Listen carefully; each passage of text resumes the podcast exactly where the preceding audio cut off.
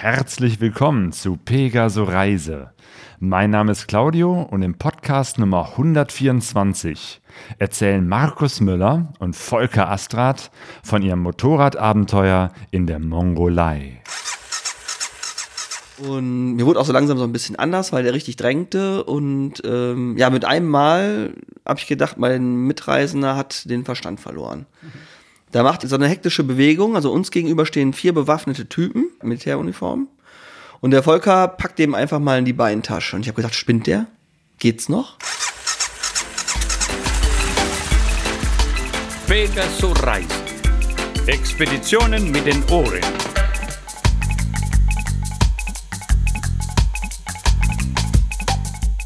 Ich bin jetzt in Remscheid bei Markus und Volker.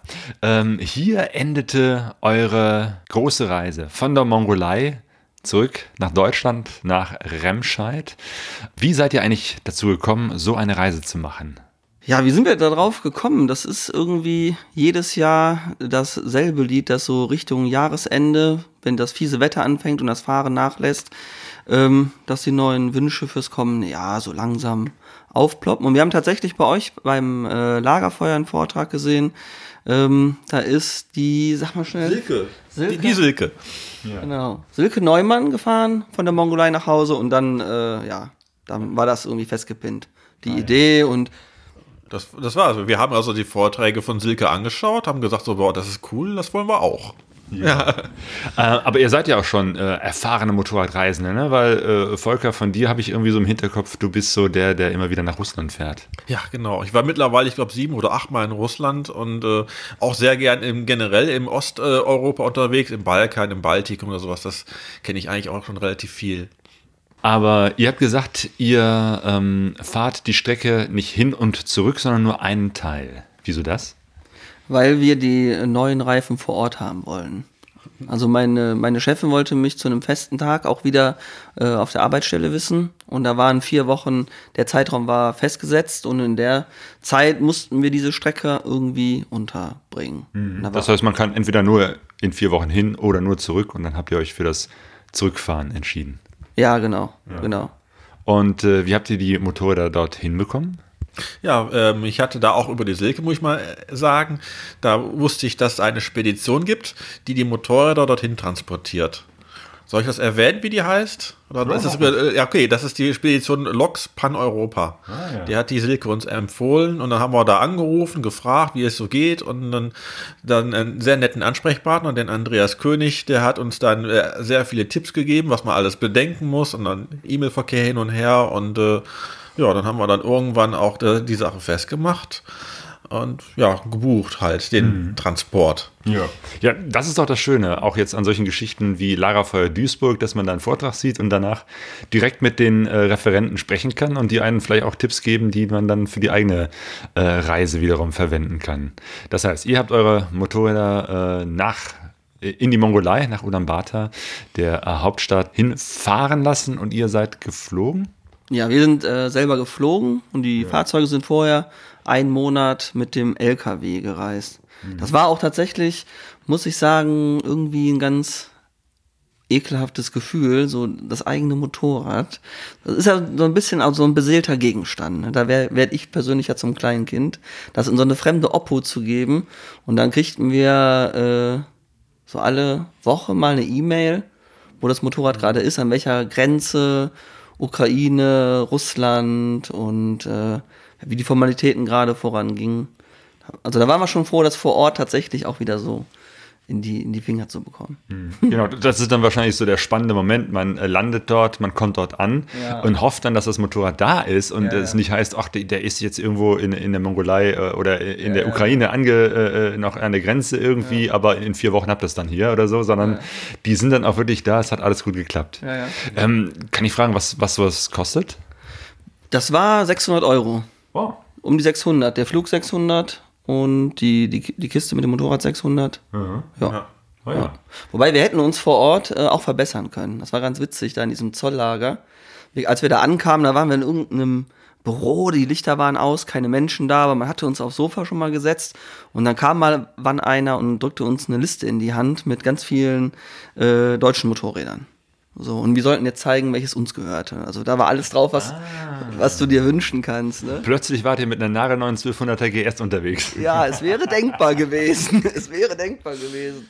Oder, ja, aber wir haben auf unsere, auf unser Fahrzeug gezeigt, da in der richtigen Position und dann kam er auch immer mit unseren Papieren, die waren ja auch schon einen Monat weg und dann waren wir sicher, das klappt schon alles. Und dann kamen wir in diesem Zolllager an und äh, die Kollegen machten drei Seekontainer auf, die waren randvoll mit Motorrädern und dann mussten wir nochmal zeigen, welches denn jetzt uns gehörte. Das war also ja, das zweite Angebot. Ne? Aber ihr seid nicht drauf eingegangen. Also nein, nein, Nein, nein. entweder seid ihr Wir sehr. wollten schon unsere Motorräder haben. ihr- Weil ihr wir- hängt die, die, kennen wir auch. Genau, eure Motorräder. Beschreibt mal, mit was für Maschinen seid ihr diese Strecke gefahren? Von der Mongolei nach Deutschland. Ja, mit welchem Modell? Wir sind, fahren beide Afrika-Tins schon äh, relativ lange. Und ähm, äh, mein Afrika-Tin ist eine Baujahr 94 und von Markus die Afrika-Tin ist Ba- Baujahr 98, ne? Ja, genau. Und ähm, top in Schuss. Perfekt gepflegt. Also ich mit Markus Hilfe habe dann noch Ventile eingestellt, weil alleine habe ich es mir hier nicht ganz zugetraut. Den Rest habe ich auch selbst gemacht und ja, und dann haben wir die, hier in Remscheid haben wir die Motorräder in Kisten verpackt. Ja, das Gute ist, äh, ihr kennt euch auch technisch gut aus, ne? Ihr seid Mechaniker und Elektriker oder was? Zweiradmechaniker, unter anderem. Also Erzieher und Zweiradmechaniker. So, Super Kombination. ja, ich sage auch immer, ich kann äh, Kinder erziehen und Motorräder reparieren. Was will man mehr? Ne? Ja, die, also die, die Mopeds sind halt relativ alt. Ähm, aber wir, wir gehören so zu den Leuten, wir mögen lieber diese Fahrzeuge, weil da kriegst du alles selbst gemacht am Straßenrand, wobei wir das nie müssen. Wir haben immer eine große Werkzeugtasche dabei, Multimeter, Lötzeug, Starter, alles drin, ähm, aber immer für andere. Ne? Aber das ist dann gut für unser Reisekarma. Ja gut, ich meine, wir hatten auch die ein oder andere Kleinigkeiten waren schon mal. Das war einmal eine losgerappelte Schraube vom Kofferträger, der ba äh, Batterieanschluss war mal losgerappelt und äh, eine Schlauchstelle hatte ich auch mal los, aber das war es aber auch schon. Das ist äh, ohne nennenswerte Defekte. Okay, das, das ist ja schon mal etwas, weil äh, Mongolei, ich bin noch nie dort gewesen, aber alles, was ich bisher davon gehört habe, ist, dass es echt äh, das extrem oder das, das, das komplizierteste äh, zu fahren ist, weil es einfach äh, keine, keinen Asphalt gibt, sondern alles Offroad ist und, und sehr, sehr schwierig ist. Ja, fangen wir mal vorne an. Ihr wart dann jetzt in der Hauptstadt in Ulaanbaatar und da ging es dann los. Wie, wie habt ihr überhaupt äh, die Strecke geplant? Was, was war so euer äh, Weg, den ihr euch vorgenommen habt? Wir sind gestartet in Düsseldorf nach Moskau, da sind wir umgestiegen in eine kleinere Maschine nach Ulaanbaatar. Und ich glaube, die gesamte Flugdauer waren 27 Stunden, so. Na, um den 27 Dreh. Stunden, ja, mit, Weiß Zeit, mit. Zeitverschiebung. Nein, nein, Mit eigentlich Zeitverschiebung? die, die reine Flugzeit nach Moskau, von, also von Düsseldorf nach Moskau drei. Und dann hatten wir dort vier Stunden Aufenthalt in Moskau und sind dann in weiteren fünf Stunden in äh, Ulaanbaatar gewesen. Aber wenn man jetzt noch überlegt, die Zeitverschiebung dazu, das, das kommt natürlich, da waren, wir waren 27 Stunden auf quasi. Ja.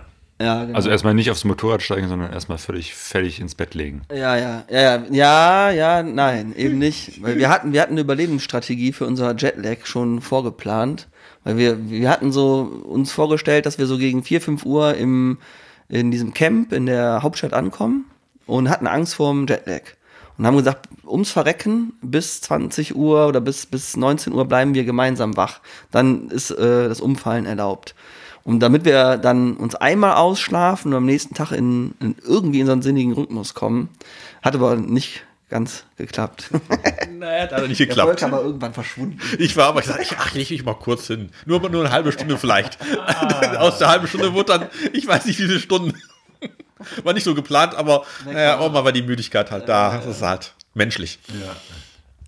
Okay, also erstmal ausschlafen, dann die Motorräder äh, in Empfang nehmen und Das dann? haben wir alles vorher gemacht. Ach so, ah, also okay. direkt, wir sind direkt vom Flieger ins Zollbüro, haben die Papiere da in Empfang genommen, haben zweimal die goldene Möglichkeit ausgeschlagen, ein anderes Fahrzeug zu wählen. Von dort dann ähm, ins, wie hieß das noch gleich, das Camp? Ganz Das, das, das Camp, das hieß Oasis Guesthouse. Das ist eigentlich Ja. ziemlich bekannt. Also es bekannt gemacht hat es, glaube ich, irgendwie ein Reisebericht vom Andreas Hülsmann sogar. Ja. Ne, Das kannte ich eigentlich schon lange. Und da habe ich gesagt, oh, irgendwann fahre ich da mal hin. Aber na gut. Es hat halt lange gedauert, aber jetzt sind wir halt dann auch da. Ja. Einmal habe ich mit Andreas äh, über Skype äh, gesprochen im Oasis. Das war auch ganz witzig. Eine ganz, ganz alte Folge von Pegaso Reise. Da hatte ich eigentlich mit, mit einem anderen Pärchen gesprochen und die sagten, ja, der Andreas Hülsmann, der ist hier nebenan. Da haben wir uns kurz mal Hallo gesagt. per Skype. Ja, also ist auch tatsächlich ein Punkt, wie ich finde, der sich anzufahren lohnt. Da kommen, kommen halt alle zusammen. Ne? Die Radfahrer, die Motorradfahrenden, die mit dem Geländewagen unterwegs sind, die von Ost nach West fahren, die von West nach Ost fahren. Und ja, man ist da so international unter seinesgleichen. Ja. Ihr seid von dort aus Richtung Westen gefahren. Direction Sunset, so habt ihr auch eu euren Reisevortrag genannt. Das heißt, ihr habt euch dann immer konsequent Richtung Osten orientiert? Wir sind zunächst Richtung Osten, weil da gab es drei Sehenswürdigkeiten, die wir mitnehmen wollten. Das ist eine, die größte Reiterstatue der Welt. Das ist ein Reiterbild von Genghis Khan. Das wollten wir sehen. Den Turtle Rock wollten wir sehen. Eine, eine große äh, Gesteinsformation, die aussieht wie eine Schildkröte. Und ein Nationalpark gibt es dort. Da sind wir durchgefahren. Und dann sind wir nochmal Richtung Hauptstadt. Und ab da sind wir dann äh, vier Wochen Richtung Westen gefahren. Und jeden Abend ja in den Sonnenuntergang. Und von daher, das, das war so ein täglicher Eindruck und das war auch so eine Stimmung auf der Reise. Deswegen lag der Name dann nah. Die Mongolei ist ja ein, ein sehr dünn besiedeltes Land. Ähm, es ist, besteht hauptsächlich so aus Landschaft, wie ich das gehört habe. Äh, und trotzdem ähm, seid ihr da jetzt nicht völlig einsam gewesen, oder? Ihr äh, habt sehr viele Menschen getroffen.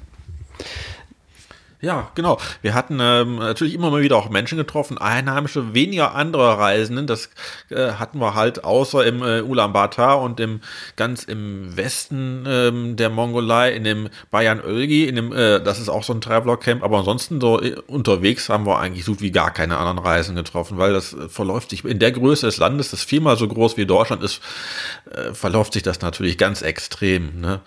Also deswegen, also Einheimische trifft man immer mal wieder, jeden Tag halt mal mehr, mal weniger. Und es ist immer, man äh, kommt da halt so mit Händen und Füßen kommt man da halt äh, klar, weil die gemeinsame Sprache gibt es halt da nicht.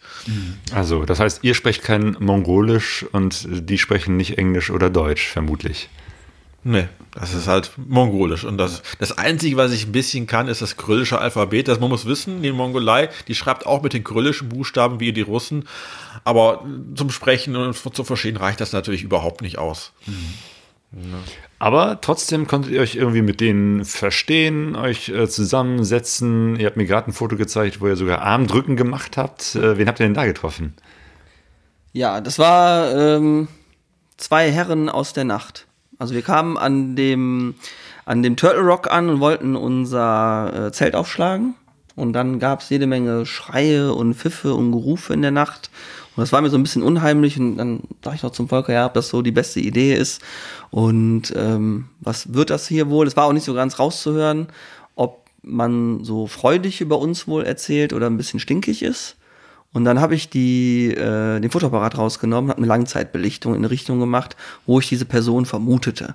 Ne, die, Brenn, die Brennweite so hoch wie es ging. Und dann sah man tatsächlich an diesem Turtle Rock unten jemanden hocken. Und der äh, Volker sagt so ganz locker, ah, super geil, ne? dann gehe ich jetzt darüber.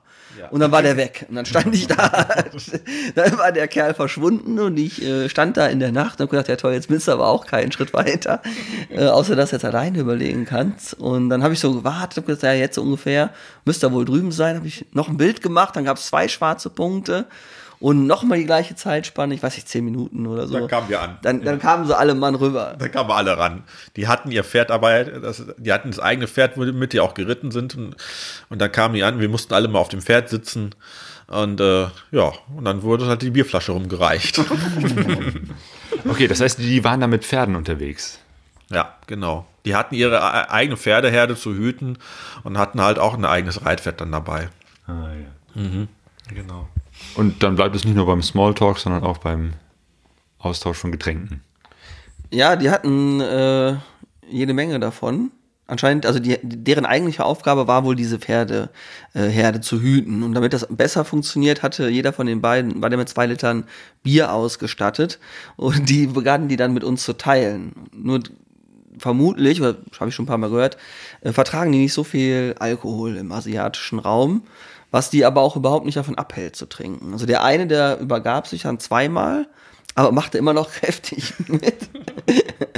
und irgendwann war dann die Frage, ja, wo wir denn übernachten wollten. Dann haben wir gesagt, ja, wir haben Zelt und Schlafsack dabei und wir machen ja hier quasi Campingurlaub in der Mongolei. Und dann sagte er, ah, das geht nicht, das wäre zu kalt und das Zelt wäre zu klein und das wäre alles viel zu schlecht. Und er sagt, ja, wo sollen wir sonst schlafen, ne? Und äh, dann schlug er vor, ja, ihr kommt mit zu uns. Ne? Und dann hatten wir, ähm, hatte ich, Rubbel die Katz, einen betrunkenen Mongolen noch hinten drauf. Und der andere, der schoss dann so vorne weg auf seinem Pferd. Nur musste der ja nicht mehr so viel machen. Ne? Das Pferd kennt ja vermutlich den Weg nach Hause. Und wir zwei dann, ja, man darf ja eigentlich, also bei uns darf man das ja nicht erzählen. Aber ich glaube, in der Mongolei ist das nicht so schlimm. Leicht betüdelt Motorradfahren, irgendwie. Aber dann halt in, äh, nicht langsam, sondern relativ schnell, weil der Reiter vorweg, der ist natürlich sehr schnell geritten. Das Pferd hat da kein Problem mit, weil das ist ja nicht besoffen. Aber wir haben es geschafft. Wir sind ohne umzufallen angekommen. Ah, Das heißt, die haben euch äh, zu sich nach Hause eingeladen. Ja, genau, genau. In die Jurte. Dann haben die die Jurte angeheizt. Man muss wissen, die Jurten werden in der Mongolei äh, ausschließlich mit ähm, ähm, Pferdedung und Kuhdung äh, beheizt, also nicht mit Holz, weil davon haben die sehr wenig. Also wird der Dung halt getrocknet und damit wird beheizt. Das wird- ist dann sehr heiß drin geworden in der Jurte, dass wir schon da im T-Shirt da rumsaßen. Das ist selbst äh, in der Stadt so, ne? dass die da noch ganz viel in diesen traditionellen großen runden Zelten, diesen Jurten äh, leben. Ne? Ja. Also da waren wir auch erstaunt. Ähm, es gab unglaublich viele, also komplette Wohnviertel.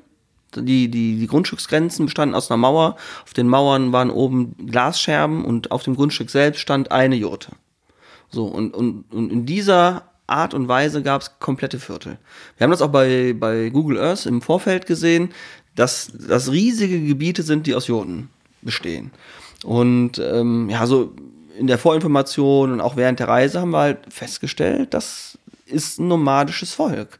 Und wenn deren ähm, wenn deren Lebensinhalt in, in, der Laupt, in der Hauptstadt oder in der Nähe der Hauptstadt irgendwie sinnvoller ist für ein paar Lebensjahre, dann wird das Zelt einfach dort aufgeschlagen. Das heißt aber, dann ist es ja gar nicht so ungewöhnlich äh, in der Mongolei, wenn man selber zeltet, weil ihr wart unterwegs und äh, hattet eure eigenen Zelte dabei. Wie habt ihr das so gemacht? Ja, wir haben dort aufgeschlagen, wo es uns gefiel. Und wir sind morgens losgefahren, haben abends angehalten, haben uns äh, treiben lassen. Und ähm, ja, es, also das ist ein, ein riesiger, wunder, wunderschöner Zeltplatz, die Mongolei. Und ja, da konnten wir immer vom Besten wählen. Wie ist das so mit der äh, Versorgung mit Lebensmitteln? Also, sobald man so ein bisschen raus von der Stadt ist, gibt es da immer noch äh, Läden, wo man was einkaufen kann? Ja. Da gibt's eigentlich in jeder kleineren Stadt gibt's immer so wie so eine Art Tante-Emma-Laden, wo es dann alles Mögliche für den täglichen Bedarf gibt. Also ich meine, die Einheimischen müssen sich ja auch sich selber versorgen. Deswegen gibt's aus dem Grunde gibt's natürlich schon überall so kleine Läden. Wir haben uns natürlich vorab, bevor wir richtig losgefahren sind, in der Hauptstadt in einem großen Supermarkt, in der Größe vielleicht wie eine Metro, wo es wirklich alles gibt, haben wir uns mit den äh, Grundlebensmitteln erstmal ausgestattet, was man alles so braucht und dann halt, falls man unterwegs dann nicht sofort irgendwie einen Kiosk findet, dass man immer noch irgendwas in Reserve hat, ne? Und äh, ja, das war's halt. Also Getränke, also Wasser gab's natürlich überall, in jeder Stelle. Trinkbares Wasser in den äh, Flüssen, in den Bächen, ja, die sind in, in aller Regel so sauber, dass man das Wasser direkt so ohne abzukochen trinken kann. Schön. Ja, und wie ging es dann weiter? Was habt ihr so angesteuert, als ihr so ein bisschen raus aus der Stadt wart? Wir sind dann gefahren, noch einmal durch die Hauptstadt durch. Da musste ich ein kleines Versprechen einlösen. Ein Souvenir für meine Arbeitskollegin, eine Schneekugel in Ulaanbaatar auftreiben. Das war nochmal so ein tagesfüllender Akt. Ich hatte einfach so ein, so ja, einen Screenshot vom, vom Handy dann den Leuten gezeigt und die hatten dann die Finger immer in die Richtung und dann haben wir noch so eine Schneekugel besorgt. Und dann haben wir aber wirklich auch endgültig ja, die Hauptstadt hinter uns gelassen. Wir sind dann äh, Richtung Westen ähm, da gab es dann ausnahmsweise mal für die ersten 100 Kilometer ein bisschen Asphalt. Sind wir gefahren nach äh, Erdene Su. Das ist ähm, der Bereich der ehemaligen Hauptstadt äh, des Großmongolischen Reiches unter Genghis Khan seiner Zeit. Und da gibt es ein bekanntes Kloster. Das ist uralt. ich weiß nicht wie alt. Aber ähm, das muss seinerzeit äh, für, für, für damalige Verhältnisse riesig gewesen sein. Und da gab es ich meine, ich hätte gelesen, 300 verschiedene äh, Klöster nochmal auf dem Gelände, verschied die verschiedensten Religionen unter einem Dach ähm, und man hat sich da vertragen und das finde ich schon bemerkenswert. Ähm, von dort sind wir gefahren, Volker, ins Ja, das ist in das Tal, das Orchontal, sind wir von dort aus weitergefahren, ne? Ja. Ja, da im Orchontal selber, da gibt's noch einen relativ schönen Wasserfall. Den war allerdings den Zufall zu dem unteren Ende, haben wir den leider nicht so ganz gefunden, aber dafür zu dem oberen Teil. Wir konnten also in den Wasserfall runterschauen, wussten allerdings dann auch nicht, wie man dann unten hinkommt, ohne wieder einen riesen Umweg fahren zu müssen. Das haben wir dann auch belassen und sind dann, weil das Orchental selber ist unheimlich schön, da sind wir dann rauf und runter gefahren, zusammen auch mit den Einheimischen, mit denen wir so ein kleines Rennen gefahren, war ganz lustig. Ja, und dann schlussendlich haben wir dann irgendwo ähm, als Die, die Einheimischen sind da auch äh, mit Motorrädern unterwegs, ne? ja, die Einheimischen sind auch mit Motorrädern unterwegs. Das sind, ich glaube, die werden in China produziert in, und ich weiß nicht, wie genau wie das nochmal heißen. Das sind so 200 bis 250 Kubikmaschinchen, gibt's in der Mongolei relativ günstig, günstig und ähm, das, da fahren die eigentlich am liebsten mit. Die, die, die, was nennen die sich, die, die Mongolen nennen dieses Petrol äh, äh, Pferd oder Das so. haben wir uns ausgedacht. Ja, oder wir haben jetzt gesagt, Petrol, Petropferde. Petropferde, genau, Ah. ja. Also Pferd mit Benzin sozusagen. Ja, wir haben das einfach mal so äh, durch unsere naive äh, Touristenbrille so benannt, weil die Mongolen, das ist ja ein, ein reitendes Volk. So. Und die hatten, das konnte man durchaus beobachten, dass die schon auch ihren Stolz auf ihre Pferde haben. Und äh, wenn man jetzt noch weiterfahren will, als ein Pferd reitet, ne, dann nimmt man halt das Petro-Pferd. Und die hatten einen, meiner, meines Erachtens nach, nicht geringeren Stolz auf diese kleinen Motorräder. Die wurden auch mit viel Liebe äh, ausgebaut mit Chrom, Riesenkofferträgern und Riesensturzbügeln. Also es war schon äh, eine Augenweide oft. Ja, und wie man das dann aus den asiatischen Ländern äh, so kennt, die ganze Familie, das ganze Gepäck und noch zwei Schweine, fahren die äh, überall. Überall lang und haben auch keine Angst, sich mit äh, europäischem Motorradfahren so ein Rennen zu liefern. Weil die kennen ihre Strecken. Genau, da waren die vielleicht sogar noch äh, besser unterwegs als ihr mit diesen riesengroßen äh, Reisemotorrädern, oder? Wie habt ihr euch so geschlagen? Ja, eigentlich in, in, den meisten Fällen haben wir uns sehr gut geschlagen. Klar, es gab natürlich immer mal wieder das eine oder andere äh, Ding, wo wir auch schon mal die, äh, das Motorrad umgeschmissen haben, aber ohne großartig Schäden. Aber ansonsten ähm, sind wir ähm, sehr gut durchgekommen durch die Mongolei. Viel besser als, als ich gedacht hatte oder was wir gedacht hatten.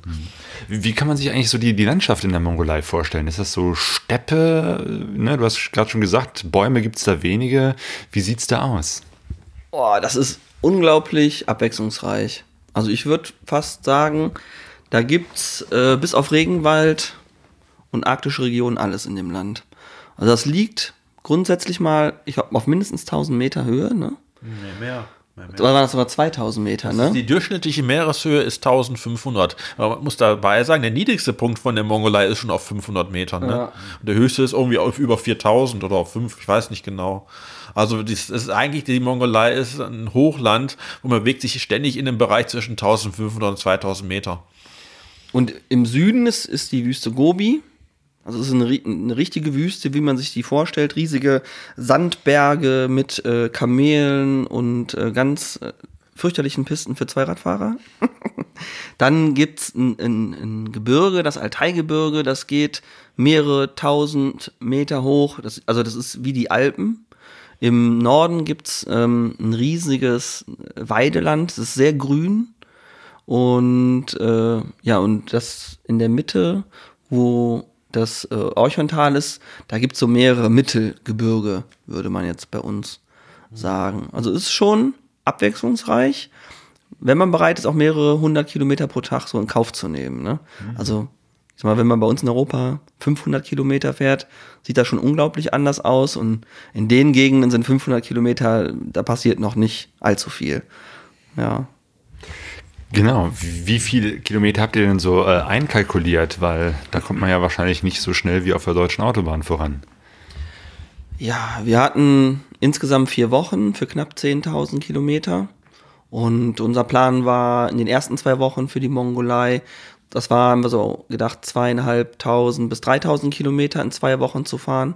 Und in den letzten beiden Wochen ähm, dann die restlichen sieben bis 8000 Kilometer durch Russland zurückzufahren. Und ja, in der Mongolei, wie weit sind wir gekommen? Im Tagesschnitt kann man sehr, kann man sehr schwer sagen. Es gab Tage, da sind wir 40 Kilometer gekommen in 10 Stunden. Das sind die besten Tage. Dann gibt's Tage, da sind wir 300, 400 Kilometer gekommen und alles, was dazwischen liegt. Also das steht und fällt mit der Strecke. Ja. Ja, du hast gerade schon die Gobi ähm, erwähnt. Ihr seid auch ein Stück durch die Gobi gefahren?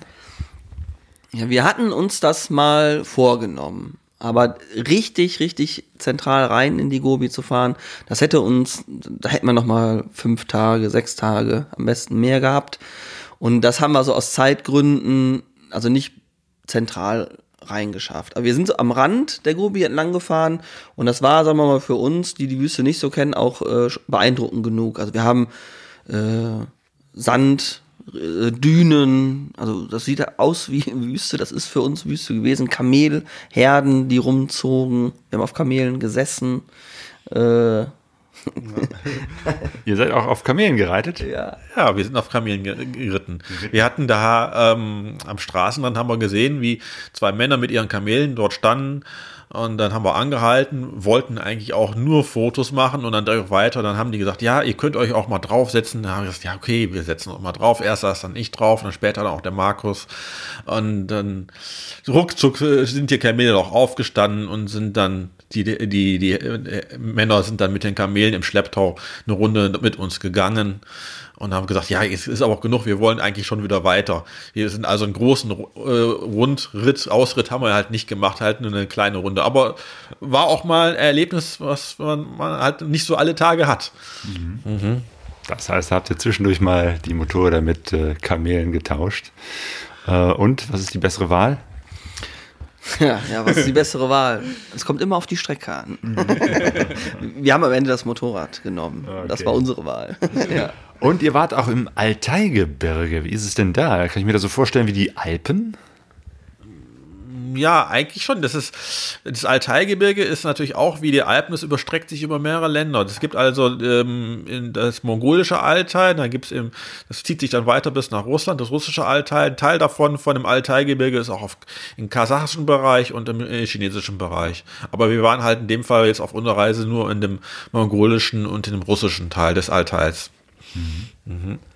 Und da seid ihr dann auch so ein bisschen unterwegs gewesen in den Höhen, über die Berge. Äh, wie sind da so die Straßen?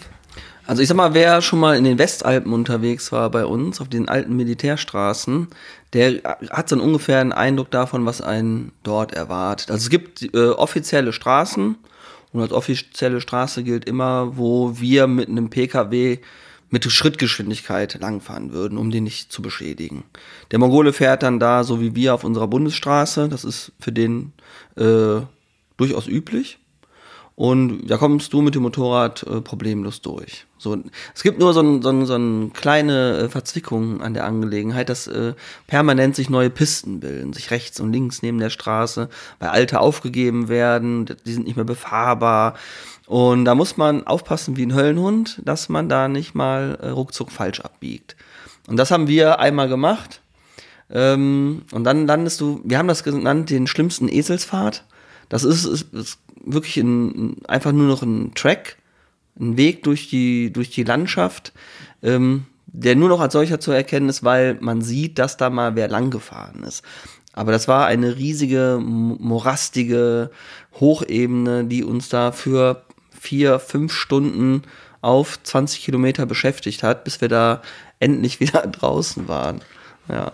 Das heißt, es war dann äh, Matsch und Moor. Ja, ja, Matsch und Moor und ähm, tiefer Matsch und Moor und fahrbarer Matsch und Moor und wir äh, mittendrin. Also abladen, äh, Fahrzeug wieder aus, aus dem festgefahrenen Zustand rausholen, aufladen, 20 Meter fahren, dann wiederholen wir das Ganze. und so zog sich das über Stunden. Das, zog sich über Stunden und am relativ ähm, am frühen Abend waren wir dann auch äh, körperlich, ähm, ah, ich war am Ende, ich bin auch mehrmals dann hingefallen bei langsamer Geschwindigkeit, was normalerweise kein Problem wäre, aber Ich war also körperlich wirklich da an dem Tag wirklich am Ende und da habe ich zu Markus auch gesagt, komm, lass uns ähm, irgendwie eine nächstbeste Möglichkeit, wo wir zelten können, ähm, stoppen und dann aufhören für, für den Tag. Mhm. Ja. Und das habt ihr dann auch gemacht, einfach wieder euer Zelt rausgeholt und gezeltet. Ja, ja. genau. Ja, irgendwann weitete sich das Tal. Wir haben dann die, die, die Mopeds erstmal da in die Wiese gelegt und haben kurz verschnauft und dann sah man so auch am, am Horizont hinten den Weg, den, den Weg, den wir besser genommen hätten. Mhm. Ne, so, ah, jetzt treffen sich die Wege wieder. Ne? Und äh, unten im Tal, da wurde es dann was ebener und waren nicht mehr so ganz die großen Brocken. Und da haben wir dann aufgebaut und äh, ja, da waren wir einfach beide mega fertig, da haben wir richtig Federn gelassen an dem Tag. Äh, und der Volker, ja, er tat mir richtig leid. Und ich habe gesagt, Volker, das wird der beste Tag noch im Nachhinein. Glaub's mir. Äh, du brauchst gleich nichts mehr machen, weißt du noch? Ja, ich brauche nichts mehr machen. Du hast, ich, ich habe noch, noch, noch Wasser geholt und du hast angefangen zu kochen oder sowas und dann, ach, ich habe einfach dann in dem Stuhlchen gesessen und habe gesagt so, boah, ich kann nicht mehr. Ich mache jetzt die Äuglein zu und habe mich ein bisschen rumgedöst. Ja. Und dann, ja, Einheimische kam dann auch noch an und dann haben wir noch ein bisschen Smalltalk gehabt, also mit Händen und Füßen, wie, wie immer halt in der Mongolei. Und dann sind wir auch relativ früh schlafen gegangen. Ja, das ist auch, ähm, also ich meine, das, das kennt auch, kennen auch die Reisenden. Also wenn man einen Reisekumpel hat, wo man genau weiß, auf den kann man sich verlassen, das war so an dem Abend einfach. Ne? Mhm. Der, also in dem Falle war ich dann der Zuverlässige, aber der Volker war es auch schon oft genug. Aber ich habe gesagt, boah, Volker, setz dich hin, bau dein Zelt auf. Und da habe ich ihm äh, die Scheibe, die war abgerissen an dem Tag, die Seitentasche war abgerissen an dem Tag, der Koffer war halb abgerissen an dem Tag. Und dann habe ich dann äh, habe ich gekocht und ihm sein ganzes Fahrzeug wieder fit gemacht für den nächsten Tag. Und aus der Nachbarschaft, das kriegen die Mongolen immer mit. Man denkt, man wäre alleine, kommt irgendwer angeritten, ist total neugierig. Dann sind die doch mit meinem Motorrad über die Wiese gefahren. Ne? Ich habe noch deren Fahrzeug, habe ich auch noch ein paar Runden mitgedreht, dann waren sie wieder weg. Und dann kam sie zurück mit äh, dem mongolischen Käse. Also das ist irgendwie so ein Lebensmittel, das essen die morgens, mittags, abends in verschiedensten Formen. Und davon haben wir uns im Altai auch über fünf, sechs Tage nahezu ausschließlich ernährt. Also weil wir immer wieder Käse geschenkt bekamen. Im Supermarkt kannte man Brot nicht. Ich habe da versucht, Brot zu kaufen. Ich hatte auch so ein, dieses Langenscheid äh, ohne Wörter. Das ah, das, wo einfach nur Bilder sind, wo man drauf ja, zeigen ja, kann. Ja. Da habe ich, hab ich Brot gezeigt und nee, dann holte sie Kekse raus. Und dann habe ich noch die anderen Piktogramme und sie holte immer wieder Kekse, Kekse. Und es gab, es gab kein Brot. Also da hatten wir da ähm, ja Kekse und äh, Käse für die nächsten Tage. Ja. Das war ein, das war noch ein schöner Abend. Ne? Mhm. Ja. Stimmt, was ja auch nochmal so ein Klischee über äh, mongolisches Essen ist, ist ja neben diesem Käse, dass die auch äh, so, so, so einen Buttertee machen, der soll irgendwie ganz schlimm sein. Äh, habt ihr da auch noch äh, andere Spezialitäten mitbekommen? Ja, wir hatten da auch mal, das war Prinzip wie, so, wie, wie man so hier kennt, wie so ein Autohof. Nein, Autohof war es nicht, das besteht natürlich dort auch aus Jurten. Und die haben da draußen an der Jurte, haben die so Bilder aufgehängt, was es da alles zu essen gibt haben gesagt, oh, das sieht ganz gut aus, gehen wir nochmal rein. Und das ist dann ähm, in der, in der Mongolei ist das halt anders. Da gibt es halt immer nur ein Gericht. Nicht das, was draußen ähm, ausgeschildert ist, sondern ähm, man muss halt fragen, was die gerade haben. Und das gibt es dann halt auch. In dem Fall war das halt eine Hammelsuppe. Da waren Hammelstückchen drin, die waren äh, sehr fest. und äh, wir haben gesagt, okay, die, die Hammel selber, die Stückchen waren teilweise auch in den Teigtaschen drin. Die haben gesagt, das Teigtaschen ist okay, die kann man essen, aber dass da auch diese Hammelstücke drin waren, die so äh, sehr zäh waren, äh, naja, es war halt auch aus dem Grund nicht so wirklich lecker, weil die, äh, die Gewürze, die wir hier so kennen, die haben die dort natürlich nicht. Die, die müssten, müssten das ja dann auch importieren. Und ähm, habe ich schon auch zum, zum Markus gesagt, ja, wir versuchen mal zu fragen, ob die auch eine Cola haben. Dann ist einer von den Jungs da rausgerannt, hat eine Cola geholt. Die brauchten wir da auch, weil zum Trinken gab es natürlich auch diesen Buttertee, diesen mm. Tee mit viel äh, Butter ist gut. Also ich meine, die haben neben da schon Milch, aber sehr fettreiche Milch. Daher kommt halt der Name Buttertee. Mm. Und ich, ich habe schon damit gerechnet, dass wir nach dem Essen, nach dem Getränk dann auch äh, um den Geschmack wieder wegzubekommen, äh, Cola trinken müssen. Da gibt es auch die Geschichte von, von Hammelhoden oder solche sowas, äh, was sie auch essen. Ist euch das begegnet? Äh, nicht bewusst. Nee, okay. Vielleicht war das da drin. Weiß ich nicht. nee, aber wenn es, wenn es mir begegnet wäre, ich glaube, ich hätte es nicht probieren wollen. Okay, ihr wart in der Gobi unterwegs und ist da nicht auch irgendwo die, die Grenze so zu China? Ja, die, die Grenze zu China ist nicht allzu weit. Und der sind wir auch ein paar Mal näher gekommen, insbesondere im Altaigebirge. Und ähm, da gab es auch, gibt's auch eine schöne Geschichte zu an der Stelle. Ähm, wir kommen morgens aus dem Zelt raus und machen uns unseren ersten Kaffee, wir fangen an, den, den Käse äh, aufzubröseln, den wir da geschenkt bekommen haben. Und äh, auf, der, auf der gegenüberliegenden Flussseite hält äh, ein Militärjeep an. So, steigen vier Personen aus, in Uniformen, die hatten auch Maschinenpistolen. Also das schien recht glaubwürdig zu sein. Und dann schrie er rüber, was mit Dokumenten und, und, und fuchtelte und ja, er hatte so die Erwartung, dass ich jetzt äh, vor dem ersten Kaffee mit den Ausweispapieren durch den Fluss komme und ihm das dann zeige. Und dann habe ich ihm, haben wir ihm so deutlich gemacht, er möge doch bitte zu uns auf unsere Seite kommen, weil sie waren immerhin angezogen und schienen schon gegessen zu haben. Und nee, nee, dann wurde das so mit Nachdruck verlangt, dass wir auf jeden Fall jetzt durch diesen Fluss zu latschen haben. Boah. Und äh, eigentlich bin ich mal ganz kooperativ, aber dann habe ich zu Volker gesagt, so, das gibt's jetzt hier nicht, ne? Hier setzen wir uns hier hin, jetzt, wir machen jetzt Frühstück und wenn der will, dann kommt der schon. Ich meine, der hat ein Allrad und fünf Kilometer die Straße runter, äh, da gibt's auch eine Brücke in den nächsten Orten laut Karte, das wird er schon wissen. Dann haben wir uns hingesetzt und äh, haben weiter gefrühstückt und dann dauerte das so, weiß ich, halbe Stunde ungefähr. Und dann kamen sie auch auf unserer Seite wieder an und ähm, waren dann nicht mehr ganz so freundlich, recht bestimmt und wollten unsere Papiere sehen. Haben wir ihm die gezeigt und dann hat er das alles durchgeschaut, aber es fehlt ein Zettel und es fehlt ein Stempel und alles stimmt überhaupt nicht hier. Und wir sollten jetzt auf die Fahrzeuge steigen und mit ins Militärcamp kommen. Und dann haben wir, wir wussten ja, dass, dass wir nichts verbrochen hatten, dass alles rechtens ist und dass sich das irgendwie wohl aufklären lässt. Und mir wurde auch so langsam so ein bisschen anders, weil der richtig drängte. Und ähm, ja, mit einem Mal habe ich gedacht, mein Mitreisender hat den Verstand verloren. Da macht er so eine, so eine hektische Bewegung. Also uns gegenüber stehen vier bewaffnete Typen, Militäruniformen. Und der Volker packt dem einfach mal in die Beintasche. Und ich habe gedacht, spinnt der? Geht's noch? Also Was hast du gemacht, Volker? Ja, der hatte unsere Reisepässe eingesteckt. Da habe ich mir auch so gedacht, so, ohne Reisepass, wie ohne Reisepass geht gar nicht. Wir brauchen die Reisepässe. Das ist unser wichtigstes Dokument. Der kann Führerscheine meinetwegen haben, Fahrzeugscheine hätte er auch noch irgendwie, das hätten wir auch an den Grenzen noch ohne ihn gekriegt, aber Reisepässe, ohne dem sind wir quasi wie äh, angekettet. Deswegen habe ich dem, ich habe das gesehen, dass er unsere Reisepässe eingesteckt ist, habe ich dem aus der Beitasche direkt wieder rausgezogen. Einfach, einfach so. Ist das eine gute Idee, irgendwelchen äh, Grenzern, Militärmenschen irgendwie dir mal in die Tasche zu langen? Äh, ja, ganz offensichtlich. Nein, Nein, eigentlich nicht. Ihr seid jetzt nicht im Gulag gelandet oder so. Nee, Nein, nein, nein, nee, das, das, grundsätzlich ist es so, man, man muss einfach als Reisender wissen, dass man einen Reisepass nie aus der Hand gibt. Den muss man immer festhalten. Das, das weiß ich von den ganzen anderen Reisen, wo ich immer war. Ich habe immer den Reisepass festgehalten, so, so festgehalten, dass sie den nicht in der Hand nehmen können. Und ähm, ich hatte auch schon mal eine andere Situation in Russland, da hatte er uns den Führerschein abgenommen, weil wir überholt haben, wo wir nicht durften. Da habe ich gedacht, okay, dann fahren wir halt ohne Führerschein äh, weiter, ist jetzt nicht so tragisch. Aber es, ein Reisepass geht gar nicht. Das darf der nicht behalten.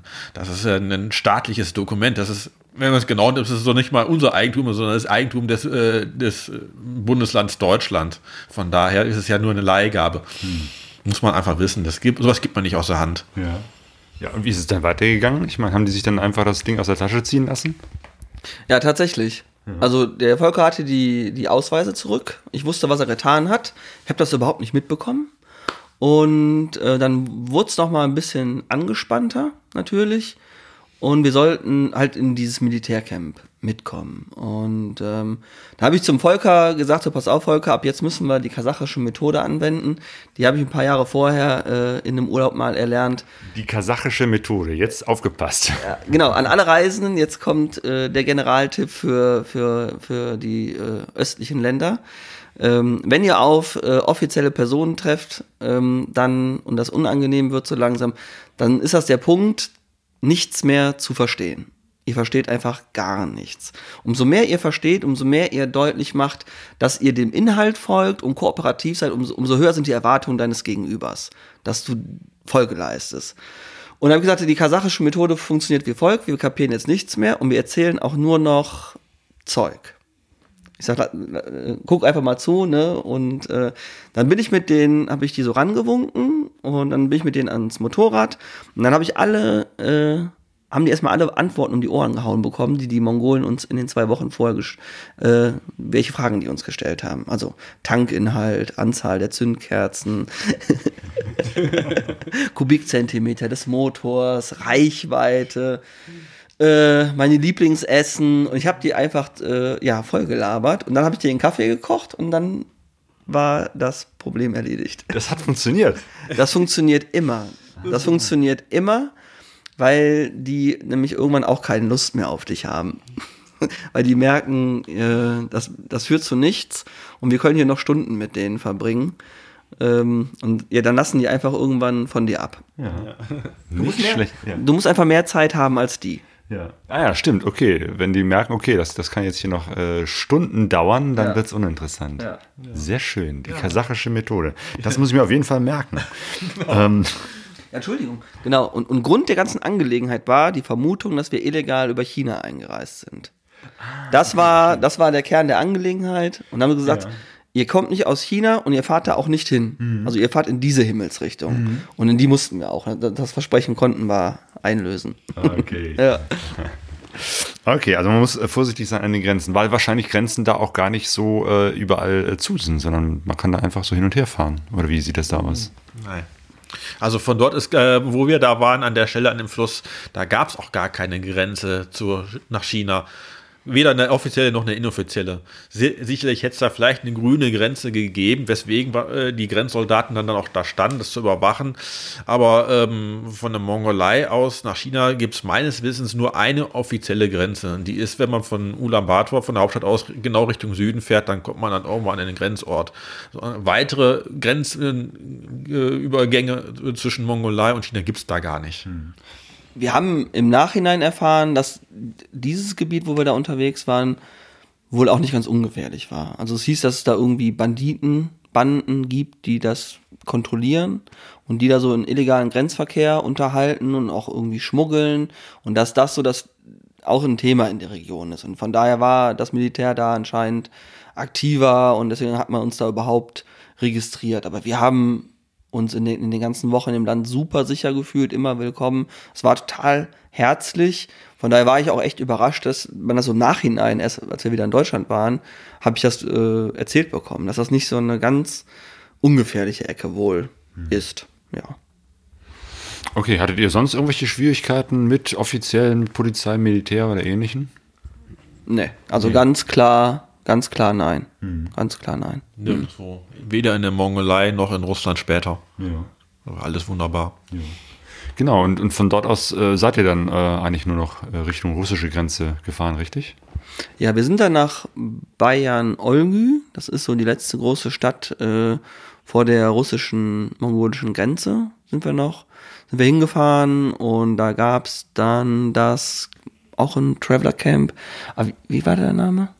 Äh, ich weiß jetzt gar nicht, auch nicht mehr, wie der Name war. Das ist auf jeden Fall ein Traveler Camp, Wolf. Blue Wolf Gear Camp oder so. Ja.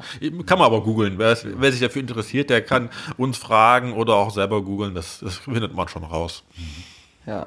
ja. Und äh, als wir da ankamen, haben wir, ähm, also wir waren relativ fertig, waren dreckig, staubig, verschwitzt, also im, im besten Motorradreisezustand.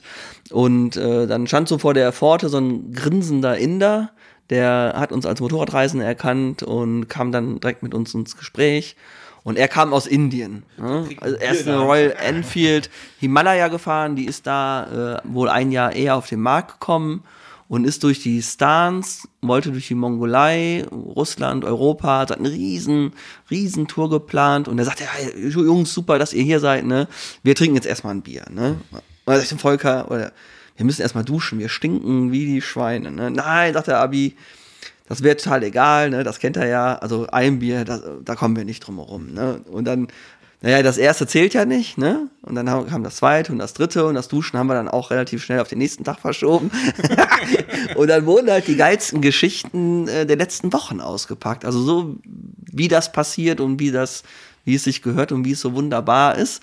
Und äh, ja, Abis Geschichte endete an der Stelle in dieser Stadt fürs Erste, weil der hatte nämlich einen Rahmenbruch an seiner Himalaya und ähm, musste dann den Rücktransport ähm, ja, vom, vom, vom westlichsten Zipfel der Mongolei bis in die Hauptstadt, 2000 Kilometer, organisieren, weil es nur da einen, einen Schweißer gab, der diesen Rahmen wieder richten konnte. Und dann haben wir zwei Tage mit ihm in der Stadt verbracht, mit viel Telefonieren und mit dem, mit dem Besitzer des Gasthauses äh, überlegen, wie kriegen wir das Motorrad darüber. Und ja, dann das Telefon klingelte, der Transporter war da, der Abi äh, glücklich, Benzin abgelassen, Motorrad fertig gemacht, schieben das auf die Straße.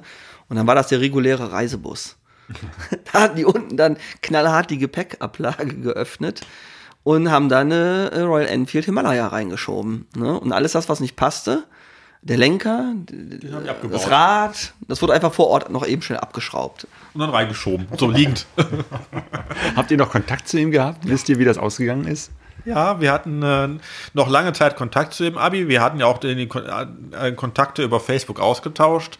Und ähm, wir wussten ja, äh, was sein Plan war und äh, dass der auch irgendwann nach Deutschland, nach Europa kommt. Und dann haben wir gesagt, ja, wenn du uns in der Nähe bist oder sowas, dann schreib noch mal. Und dann hat er auch tatsächlich hier den, ähm, uns hier in Remscheid besucht. Cool, ein indischer Motorrad-Weltreisender, der bei euch hier in Remscheid vorbeigekommen ist. Ja, ganz genau. Also er musste ja, ne? Ja. Also er hatte ja keine Wahl, weil der hat uns die Hälfte seines Gepäcks mitgegeben. Der hat gesagt, wenn ich jetzt nochmal versuche, durch die Mongolei zu fahren, dann muss ich weniger Gepäck haben. Dann hat er uns beiden mitgegeben, was er loswerden konnte. Und das musste er sich ja hier abholen. Ne?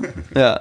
Und dann äh, kam er die Straße runter und ja, Minuten vorher sah ich auf Facebook, der, äh, jetzt hatte der Typ auch noch Geburtstag. Ich sag, äh, äh, Volker, wir sind in 15 Minuten, 20 Minuten bei euch zum Grillen. Besorgt ein Geschenk, besorgt einen Kuchen, mach hinne. Der Typ hat heute Geburtstag und der hat uns das nicht erzählt, ne? Aber der feiert jetzt mit uns, ne? genau. Ja, da muss ich das dabei sagen, meine Freundin Ingrid, der habe ich das erzählt, dass der Abi dann kommt und Geburtstag hat, kannst du schnell was organisieren. Und wie ich meine Freundin so kenne, die macht dann immer was. Die schafft das. Dann hat sie schnell ganz spontan irgendwas, ein Geschenk zusammen eingepackt für, für den Abi. Ah, großartig. Ja, die, die Community der, der Motorradreisenden ist doch äh, immer wieder schön. Ihr hattet jetzt nur noch äh, schlappe, was war das, 7000 Kilometer in Russland vor euch und äh, die seid ihr dann auch nochmal runtergefahren. Ja, die sind wir auch nochmal runtergefahren in äh, zwei Wochen dann. Also das war die große Überlegung ja im Vorfeld. Ne? Macht man's, macht man's nicht? Äh, lassen wir das sein? Hören wir auf die ganzen Ratschläge? Vier Wochen in der Mongolei, ähm, der Mongolei zu spendieren und warum durch Russland auf dem transsibirischen Highway so viele Stunden jeden Tag, 5, 6, 700 Kilometer äh, fressen? Warum und wofür? Aber ja, wir wollten diese Strecke fahren. Das war einfach, wir fanden das, ja, wie soll man sagen, für uns so den ehrlicheren Weg, das einmal gemacht zu haben.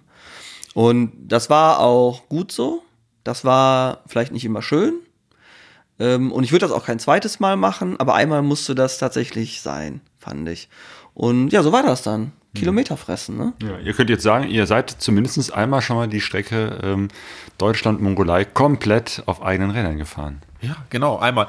Ähm, ja, das also, ich wusste halt von, von anderen Reisen auch schon, äh, dass es da auf 600, 700 Kilometer am, am Tag in, in Russland, in Sibirien kein Problem ist, weil das, da ist die, die Straßendichte, die Städtedichte ist halt nicht so groß und man kann da durchaus ähm, 700 Kilometer am Tag fahren, um, außer tanken und essen und schlafen braucht man doch nichts. Es gibt halt wenig Gründe dann in Sibirien auch anzuhalten, weil sieht halt Wälder und Felder und äh, gerade Birkenwälder. Man fährt kilometerlang, stundenlang äh, durch Wälder durch, ohne irgendwie eine Abwechslung zu haben. Es gibt also außer nach dem Tanken 600 Kilometer fahren. Ja gut, 600 Kilometer schafft man mit einer Tankfüllung nicht. Sag mal 400 Kilometer und dann nochmal tanken, schafft man da problemlos. Morgens aufstehen, frühstücken, losfahren, abends ankommen. Weiter geht's am nächsten Tag. Fertig.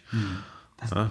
das, das war so der Ritt auf der russischen Kanonenkugel. So, so fühlte sich das an. Ne? Also es war den ganzen Tag äh, ein Rennen mit den LKWs auf der Straße und abends, wenn man dann äh, wo angehalten hat, ich habe ich hab zum Volker gesagt, äh, you are, you are never alone in Russia. Also der Tisch war immer gedeckt. Ne, Wir, wir kamen wo an und dann, ja, woher kommt ihr? Was macht ihr? Wo wollt ihr hin? Was habt ihr erlebt? Äh, seid ihr verrückt? Ne? Was wollt ihr da? Was soll das denn? Ne? Also der, der, der Russe, der mag ja, oder viele Russen, die mö- mögen ja lieber so einen Glamour-Urlaub. Ne? Und dass wir so weit reisen, um uns dreckig und kaputt zu machen, das ist oft so ein bisschen äh, schlecht nachzuvollziehen. Wie war das denn auf der Strecke? Habt ihr da auch gezeltet oder wie habt ihr da übernachtet? Da sind wir abends ins äh, Motel, also in, in die kleineren äh, Absteigen. Also wenn der Russe durchs Land fährt, die Oma zu besuchen, dann muss der auch mal 3000 Kilometer fahren und dann braucht der äh, was zu schlafen rechts und links. Und in die, in die, die Gelegenheiten haben wir auch genutzt. Also, es gibt so mehrere Preisklassen direkt an der Straße. Das sind so die Trucker-Absteigen, da kommt man für 4 Euro unter. Das haben wir, da haben wir drauf verzichtet. Ähm, wir sind dann eher so in so ein Örtchen rein und haben was Besseres genommen. Ja, genau. Und da haben wir äh, auch noch äh, sehr nette Leute kennengelernt. Ja, ne? Genau. In der einen Stadt, ich weiß gar nicht, Chilo, Chelyabinsk? Nee, Chelyabinsk war das nicht. Das war ein, ist auch egal. Die, äh, eine nette ältere Dame, ich glaube, die war so um die 60, vermute ich mal, hat so ein ziemlich großes äh, Gästehaus komplett allein bewirtet. Man, es ist, auch kein Hotel in dem Sinne, das ist halt ein, privat vermietetes Zimmer, gut ausgestattet, richtig komfortabel und nobel mit Telefon und Fernseher und sowas und halt äh, mit äh, Vollverpflegung, also Abendessen und Frühstück, alles, was man sich äh, nur erdenken konnte, alles da und das halt für einen relativ günstigen Preis und mit der älteren Dame habe ich heute noch Kontakt. Da habe ich jetzt ähm, ähm, gerade die Tage, habe ich noch mal ein eine WhatsApp-Statusbild von ihr gesehen. Hat sie noch mal ihre, ihre ihr Haus präsentiert im Internet, ähm, äh, glaube ich, bei überbooking.com mit einer relativ guten Note. Und habe ich auch gesagt, so, boah, wenn ich noch mal da in der Gegend äh, sein sollte auf einer Reise, dann werde ich auch da wieder übernachten. Genau, sieht das so aus, dass ihr da vielleicht nochmal vorbeischaut? Also insgesamt nochmal Richtung Osten fahrt? Also Richtung Osten auf jeden Fall. Das, das ist klar. Dafür äh, gibt es einfach noch viel zu viel Zeit in Zukunft und viel zu viele Ziele. Und wenn alles klappt, also es gibt schon die Überlegung, äh, vielleicht nächstes Jahr nochmal zu fahren. Ne? Gibt es eine gewisse Vorplanung schon. Eine Vorplanung. Aber dann wären wir nicht wieder den langen Weg durch Sibirien zurück, sondern eine Idee ist, ob wir es so machen, weiß ich nicht, eine Idee ist, mit der transsibirischen Eisenbahn von, ähm, vom Baikalsee aus zurück nach Moskau zu fahren. Dass wir da in der, in der Transib die Motorräder in den Güterwaggon tun und ähm, in Moskau dann halt aus dem Güterwagen wieder rausnehmen. Ähm, es dauert halt äh, ein wenig länger, äh, der Güterzug, als der Personenzug, aber da die Zeit in Irkutsk am Baikalsee beziehungsweise in Moskau rumzukriegen, bis das Motorrad dann da ist, äh, das ist gar kein Problem, weil da gibt es auch da relativ viel zu sehen. Also das ist wirklich eine Idee, dass wir die Motorräder dann mit dem Zug nach Moskau schicken und dann von dort aus den, die restlichen 2000 Kilometer nach Hause fahren. Das ist von Moskau aus nicht wirklich mehr weit. Gut, also das heißt, äh, die Frage, was würdet ihr anders machen, ist also, dass ihr sagt, okay, diese, diese weite Strecke durch die äh, Ewigkeit der, der, der russischen äh, Weite, das, das würdet ihr nicht mehr machen. Gibt es sonst noch irgendetwas, was ihr sagen würdet, das würdet ihr anders machen? War ist eine gute Frage. Äh, nee. Ich weiß es nicht. Also wir mussten einmal, mussten wir bedauerlicherweise eine wirklich wunder wunderschöne Einladung von der Familie ausschlagen. Weil wir nicht die Zeit hatten und an dem Tag noch Kilometer machen wollten, mussten. Ne, so war der Rahmen einfach. Und das fand ich schon sehr, sehr schade, weil ich dachte, ja, jetzt musst du eigentlich auf was verzichten, was die Reise so essentiell macht. Und das würde ich anders machen und das machen, machen wir ja dann auch anders, dass wir mehr Zeit vor Ort haben. Ja, das würde ich anders machen. Aber sonst? Ja, mehr Zeit für Begegnung, das ist, glaube ich, äh, eine, eine gute Sache, die ihr euch äh, so vornehmt. Ja. Was war das Highlight der Reise? Der beste Augenblick? Das ist so schwer zu sagen. Da sind so unglaublich viele Eindrücke drin. Der, der halbe Tag, den wir bei der Familie verbracht haben, da hat man uns das ganze Familienleben gezeigt, wo gegessen, geschlafen wird, wie die, wie eine ja, Küche, also es ist ein Kochzelt, aussieht, was die Oma, dass die Oma das ganze Zelt gemacht hat, äh, händisch, wo diese, dass es äh, 60 Holzstangen sind und was das für ein Aufwand ist, die herbeizuschaffen, weil da keine Wälder stehen. Ähm, da sind wir halt eben super herzlich aufgenommen worden. Das war auf jeden Fall ein Highlight. Eine Flussüberquerung, die wir so unter, ohne fremde Hilfe vielleicht geschafft hätten, aber das hätte deutlich länger gedauert. Ja. Ähm, das war ein Highlight. Dein Armdrücken, Volker. Das Armdrücken. Mit den Kamelen, mit dem.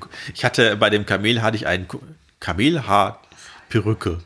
Hatte ich auch. Ja, das, das, die Kamele dort, die wir da an der Wüste Gobi getroffen hatten, die haben ihr Winterfell abgeworfen und ähm, die haben uns erklärt, was man mit dem Kamel alles machen kann. Die ähm, äh, flechten ihre Stoffe damit, äh, binden Seile und machen damit Socken oder Handschuhe, alles mit Kamelhaar. Und der, der Markus ist dann so auf die Idee gekommen, so, okay, mit dem Kamelhaar kann man auch eine Brücke machen, weil wer mich mhm. kennt, der weiß, ich habe sehr wenig Kopfhaar und äh, manchmal ist mir im Winter halt auch kalt und ich so, ich brauche eine Mütze. Und das, da kann man halt äh, aus Jux und Dollerei kam der Markus auf die, macht man das nochmal ein Foto mit dem Kamelhaar.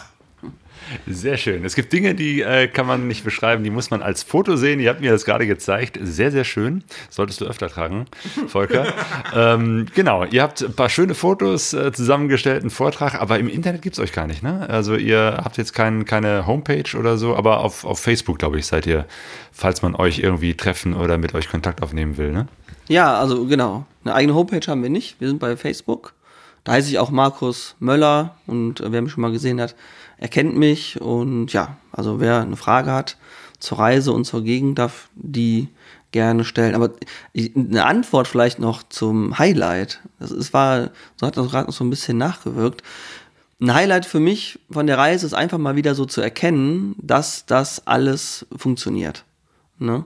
Also wir, wir sprechen kein Wort, wir haben diese ganze Reise mit Händen und Füßen bestritten und wussten irgendwie trotzdem immer, ähm, ja, welchen Beruf hat der andere, was arbeiten, die anderen wussten, was arbeiten wir, man konnte sich über alles Mögliche austauschen und ähm, ja, man kehrt doch zurück zu so einem Stück weit zu so einem Urvertrauen. Das klappt immer. Irgendwie. Ne? Und wenn man sich dann so in diese Hände begibt und das alles so laufen lässt, das war mal wieder äh, das Highlight so einer Reise. Ja, stimmt. Ja. Ja, genau, das stimmt, das ist richtig, was der Markus sagt. Das ist irgendwie zurück zu dem Ursprung, back to the roots, dass man ähm, weltweit irgendwie immer klarkommt mit Händen und Füßen oder mit ähm, dem Bildwörterbuch und äh, wenn man dann das Glück hat, man hat ähm, irgendwie auch eine Internetverbindung, da kann man natürlich auch den Google Translator benutzen. Das hat in Russland eigentlich immer ganz gut funktioniert. Da haben die ihre Smartphones wie unsere Smartphones gezückt und haben dann den Google Translator benutzt, um uns um zu verständigen zu können. Das ging da in der Mongolei halt weniger gut, weil die hatten da nicht so die Möglichkeit. Aber es hat trotzdem irgendwie geklappt. Ja. Das ist doch eine schöne Erkenntnis. Ja. Okay, Volker, Markus, ganz herzlichen Dank für eure Reisegeschichte. Ja, wir danken dir. Ähm Dankeschön. Tschüss. Tschüss.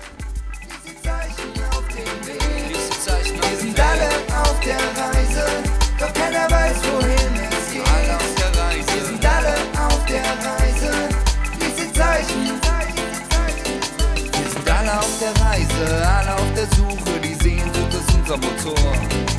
Wir kennen uns nicht, sitzen doch. Pegasoreise.de